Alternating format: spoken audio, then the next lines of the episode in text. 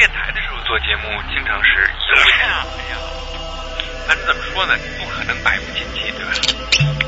自由这个东西，不是说没边没界。嘻嘻，在反驳里边，我能说的口不很黑，希望你听的口水直流。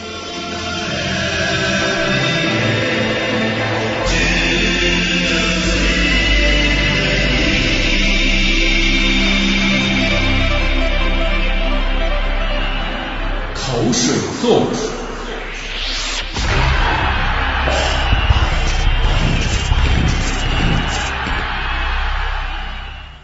这有的时候人不信命还是真不行，除了信命，你还能怎样？有些阴错阳差老是不可思议的发生在同一个人身上，谁也找不到合乎逻辑的理由，索性就都推给命吧。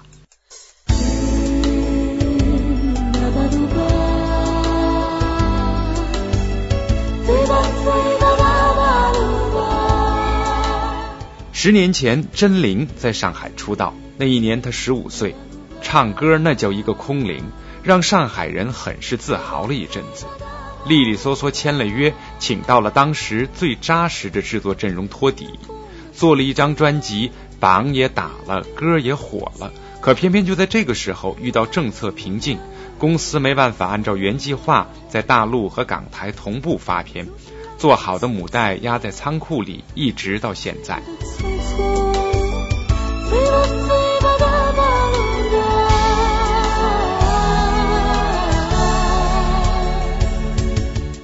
那时候真灵才十几岁，急什么呀？日子还长着呢，他还是个学生嘛。于是，在一次公开场合上，真灵宣布暂别歌坛，一个人到新加坡读书去了。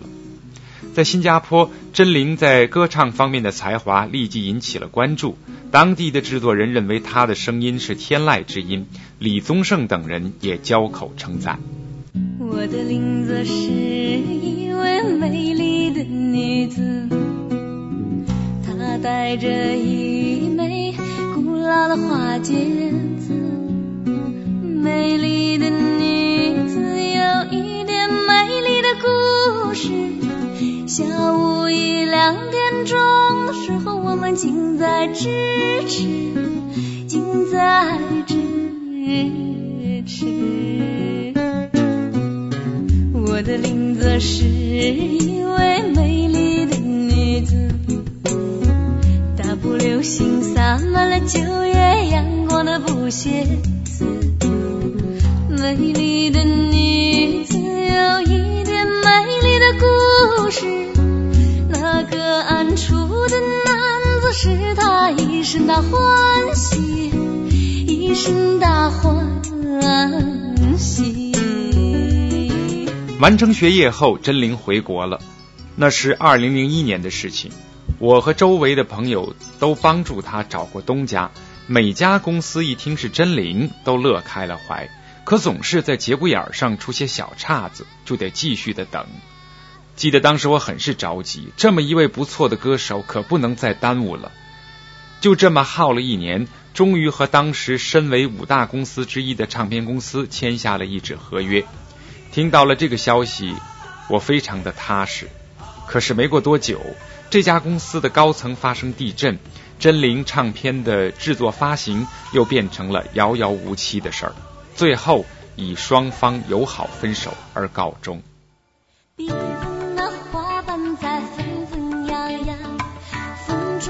中的气息又带来点点春光，心中突然想歌唱，唱到心中的暖洋洋。年轻的岁月里不懂遗忘，相爱。就爱吧，真的别紧张。虽然生活会忧伤，就让它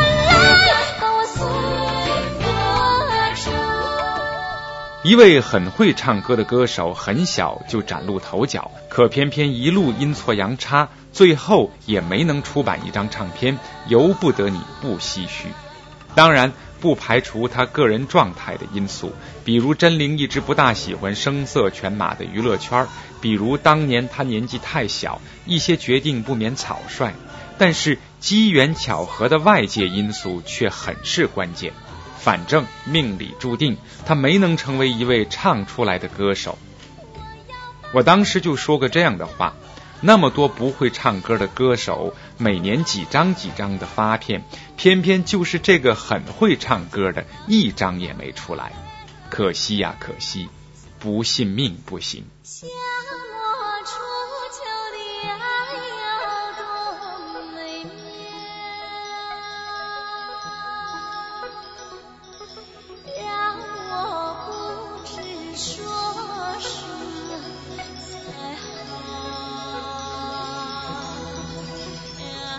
听说现在真灵很淡定，在修行的路途上平和的过着自己的生活，不唱也好。